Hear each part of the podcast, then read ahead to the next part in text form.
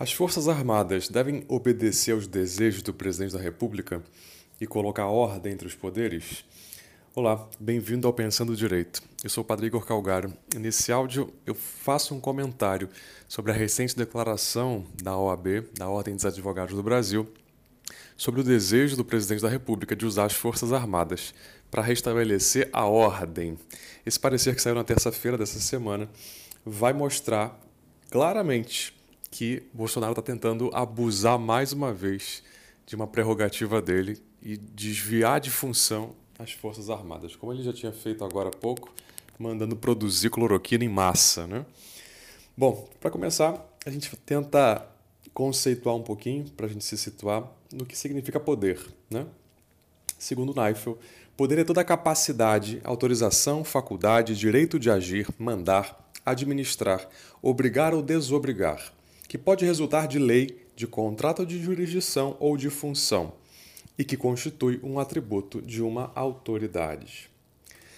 Poder moderador, como ele diz que as Forças Armadas possuem, que é uma questão aqui de direito público, era, em tempos do Brasil Império, o quarto poder do Estado, que atribuía ao soberano do país, de regime representativo, a faculdade de intervir com função fiscalizadora em certos negócios inerentes aos demais poderes na República, esse poder foi abolido.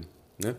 Nunca é demais lembrar aqui que a República Federativa do Brasil é uma união formada pelos estados, pelo Distrito Federal e municípios, constituindo os poderes independentes e harmônicos entre si: legislativo, executivo e judiciário, né?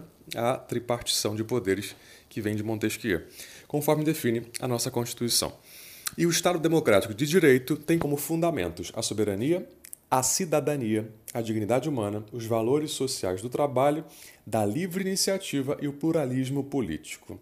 Isso devia ser recordado mais vezes às nossas autoridades. Enfim, poder moderador, outrora um poder de Estado, ele não se sobrepunha necessariamente aos demais poderes, né? ao legislativo, ao judiciário e ao executivo, embora hierarquicamente ele estivesse acima deles, cabendo ao seu detentor equilibrar os demais poderes. Foi idealizado lá atrás pelo filósofo Benjamin Constant, que pregava a existência de cinco poderes: o real, o executivo, o representativo da continuidade, o representativo da opinião e o judiciário. Foi instituído no nosso Brasil, Império, pela Constituição de 1824 e em Portugal, pela Carta Constitucional de 1826, ambas de Dom Pedro I né, primeiro imperador do Brasil e posteriormente rei de Portugal. Foi extinto o poder moderador no Brasil com a proclamação da República em 1889 e com a promulgação da Constituição de 1891, adotando-se a fórmula da tripartição dos poderes, que deviam ser né, e que devem ser harmônicos e independentes entre si, todos eles obedecendo à Constituição. Antes, esse poder moderador cabia justamente à pessoa do imperador, né, que era o rei de Portugal, que desempenhava aí o cargo de ocupava o cargo de chefe do poder executivo. De forma geral, cabia ao poder moderador equilibrar os demais poderes, interferindo em cada um de maneira a não se sobrepor à vontade popular, né? a que nenhum deles abusasse das suas prerrogativas de poder. O seu detentor nomeava ou destituía o chefe do poder executivo, quando o seu partido fosse majoritário no legislativo e quando o parlamento desse, desse voto desse voto de desconfiança contra ele. Era o poder capaz de dissolver o Congresso Nacional, convocando no mesmo ato novas eleições. E, por fim, nomeava os ministros do Supremo Tribunal indicados em lista pelo Poder Judiciário. E eram escolhidos, em geral, entre os magistrados ali de carreira. Né? Só para a gente ter um contato aí com o texto constitucional antigo, né, da Constituição de 1824, o artigo 101 vai dizer: o imperador exerce o poder moderador, no primeiro inciso, nomeando os senadores, né, conforme o artigo 43. O imperador então escolhia os senadores a partir de uma lista tríplice, originada de eleições provinciais. Inciso 5. Prorrogando ou adiando a Assembleia Geral e dissolvendo a Câmara dos Deputados, nos casos em que o exigir a salvação do Estado, convocando imediatamente outra que a substitua. E no inciso 7, suspendendo os magistrados nos casos previstos no artigo 154, ou seja, o passo inicial para a suspensão era a existência de uma queixa contra algum magistrado. Se isso valesse hoje em dia, o STF já estava fora, né? Mas pelas vias constitucionais, não por golpe. Podemos ver então que o imperador, no exercício do seu poder moderador, poderia intervir nos demais poderes, escolhendo quem faria parte deles, dissolvendo ou ainda suspendendo seus membros. A exceção fica por conta do Poder Executivo, no qual o próprio imperador era o chefe, sendo exercida essa função através dos ministros de Estado, nomeados e demitidos também livremente pelo imperador, tudo por força do artigo 102 da Constituição. Bom, a OAB então se manifesta né, sobre a questão histórica do direito do poder moderador no Império. Diante das inúmeras falas desastrosas do nosso presidente né, dos seus recentes comparecimentos a manifestações, a OAB retoma esse tema do poder moderador no seu parecer dessa terça-feira, dia 2, mostrando que o moderador era um poder neutro incumbido de assegurar o equilíbrio e a harmonia entre os demais poderes, segundo palavras literais da OAB. O imperador tinha, assim, o poder de dissolver a Câmara dos Deputados e suspender os magistrados. É o que ela mais destaca. No último domingo, 31 de maio, apoiadores do presidente mais uma vez promoveram manifestação, na qual defenderam intervenção militar e outras medidas inconstitucionais. Mais uma vez, como fechamento do Congresso e do Supremo Tribunal Federal. Essa, vamos lembrar, não é a primeira vez, parece que não vai ser a última, né, que essas manifestações acontecem e que são endossadas pela presença e por discursos do presidente. A primeira foi dia 3 de maio, aliás, 19 de, de abril, quando ele fez aquele primeiro discurso, que gerou aquela polêmica toda, depois dia 3 de maio e agora dia 31. O STF tem por missão, vamos lembrar, a guarda da Constituição, sendo sua responsabilidade institucional defender e preservar a democracia e garantir a concretização dos princípios da República e o respeito à federação. Como última instância do Judiciário, ao STF incumbe assegurar a efetividade dos direitos fundamentais, tornando intangível a dignidade da pessoa humana, na forma posta na ordem jurídica interna e nos pactos internacionais aos quais tem aderido o nosso país, impedindo assim qualquer forma de indevida pressão ou inaceitável opressão estatal, ou particular que impeça, dificulte e anule a integridade dos direitos constitucionais das pessoas.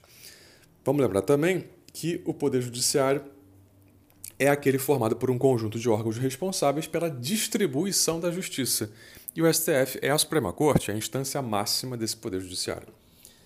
Vamos recordar a reunião ministerial do dia 22 de abril, que tanto foi alvo de polêmica e que o presidente lutou tanto para que o vídeo não fosse divulgado? Nela, o presidente também se referiu aqui ao artigo 142 da Constituição dizendo: Nós queremos fazer cumprir o artigo 142. Todo mundo quer fazer cumprir esse artigo da Constituição. E havendo necessidade, qualquer dos poderes pode, né? Pedir às Forças Armadas que intervenham para restabelecer a ordem no Brasil. A gente sabe que tem muita coisa desordenada, mas que tipo de ordem ele quer restabelecer, né? Exatamente. O artigo 142, só para a gente conseguir ir às palavras literais do texto, está lá no capítulo 2 da Constituição, que está escrito das Forças Armadas. Né? Diz expressamente: as Forças Armadas, constituídas pela Marinha, Exército e Aeronáutica, são instituições nacionais permanentes e regulares, organizadas com base na hierarquia e na disciplina, sob a autoridade suprema do Presidente da República, e destinam-se à defesa da pátria, segundo, a garantia dos poderes constitucionais e por iniciativa de qualquer desses, dos poderes constitucionais, ou seja, legislativo, executivo e judiciário, a garantia aqui da lei e da ordem.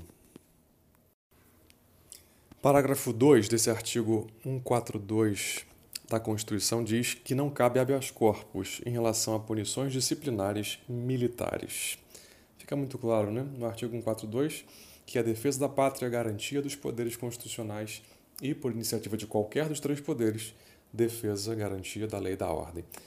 A OAB, então, no seu parecer, afirmando assim a sua obrigação legal e histórica de defender a democracia, e os direitos humanos e as prerrogativas da advocacia, refuta essa interpretação do presidente, que tentou se amparar no artigo 142 para dizer que estaria permitido, a partir dali, a intervenção militar amparada pela Constituição. para então poder interferir na relação entre os poderes da República. As Forças Armadas não podem assumir essa função de poder moderador. Essa expressão nunca fez parte, segundo o parecer da OAB, da legislação brasileira desde a proclamação da República em 1889. As Forças Armadas estão inseridas inequivocamente, reconhece o parecer, na estrutura do Poder Executivo, que está sob o comando do Presidente da República. E aí, qualquer interferência militar nos poderes legislativo ou judiciário seria, então, uma grande ofensa à separação dos poderes, que também está definida na Constituição de 88, no artigo 2. Por isso, segundo a OAB, não é possível dizer que algum trecho da Constituição confira às Forças Armadas essa atribuição de intervir nos conflitos entre os poderes, alegando aqui uma suposta defesa dos valores constitucionais.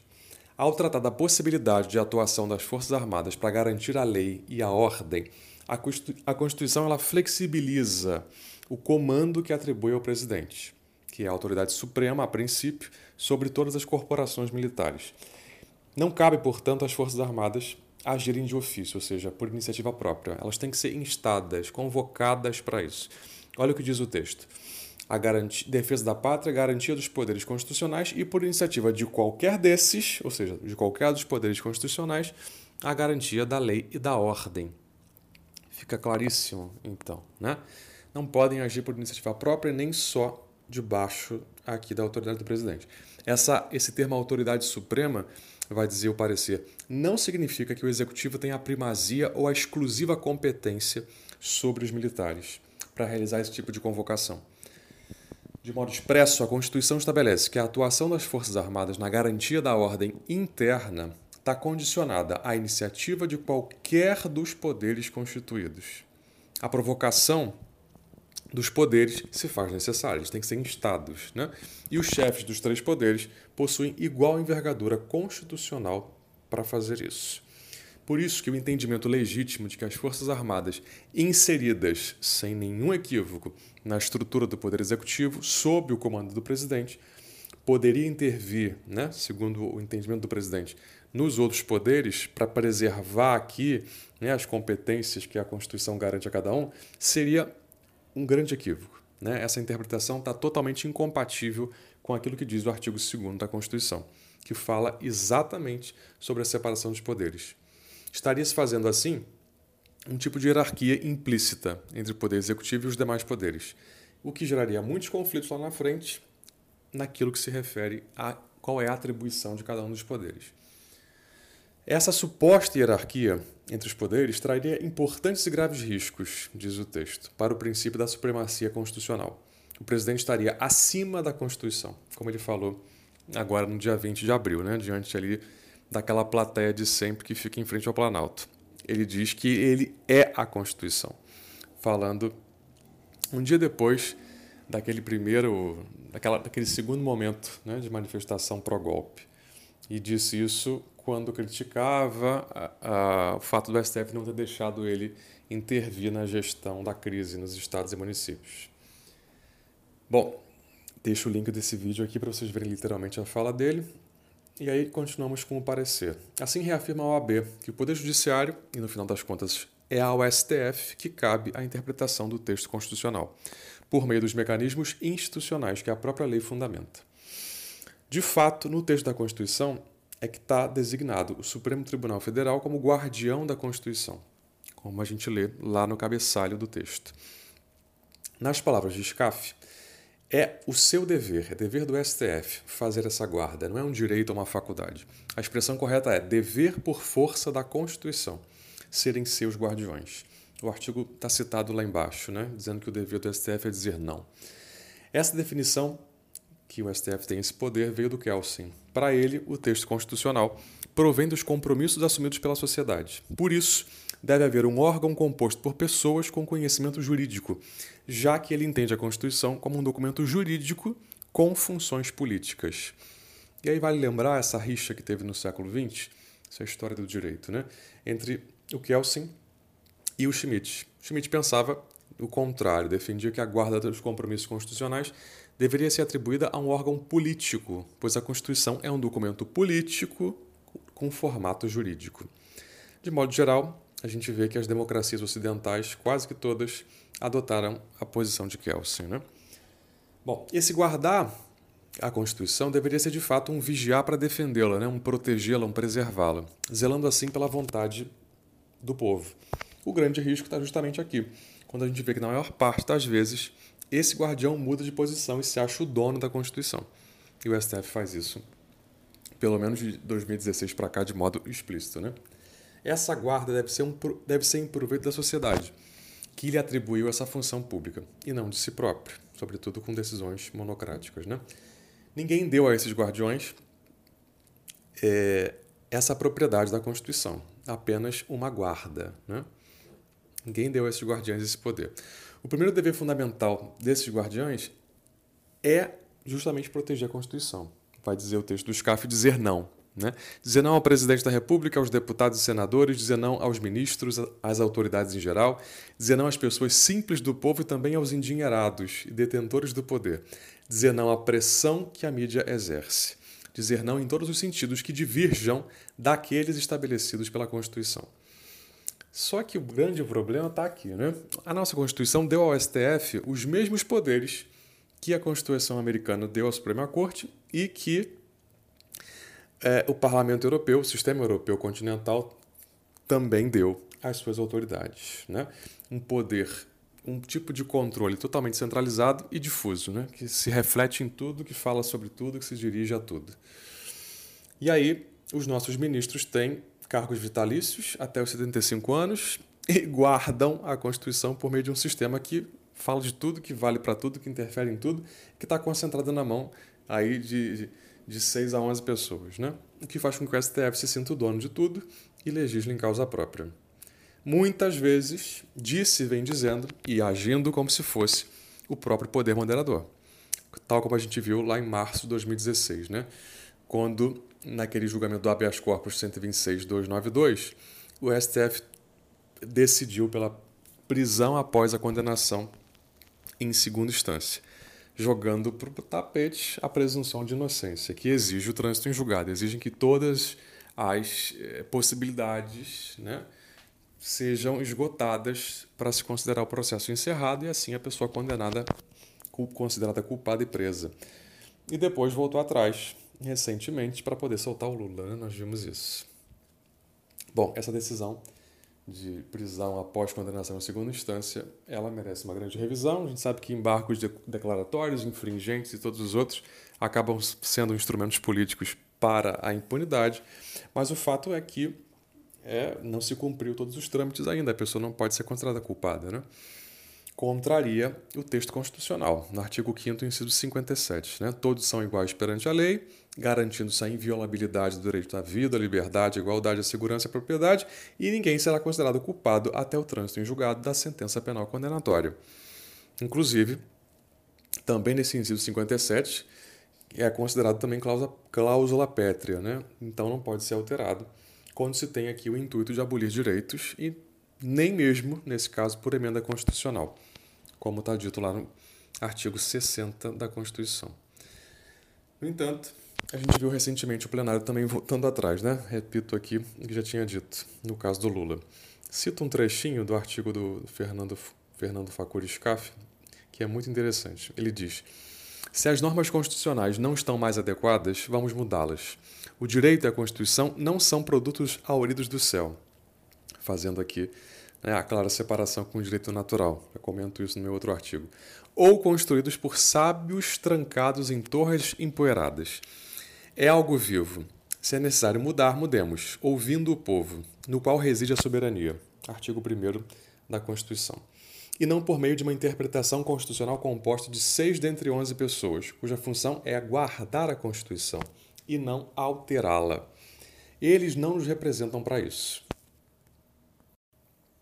A gente viu também em 2016, por decisão monocrática, o STF determinando aí o afastamento né, do presidente da Câmara e do Senado, Eduardo Cunha e Renan Calheiros, do Congresso Nacional e também é, é, a partir de algo que não está previsto na lei, não tinha previsão de lei nenhuma, e a, a perda do mandato, né, determinou a suspensão do mandato e o afastamento.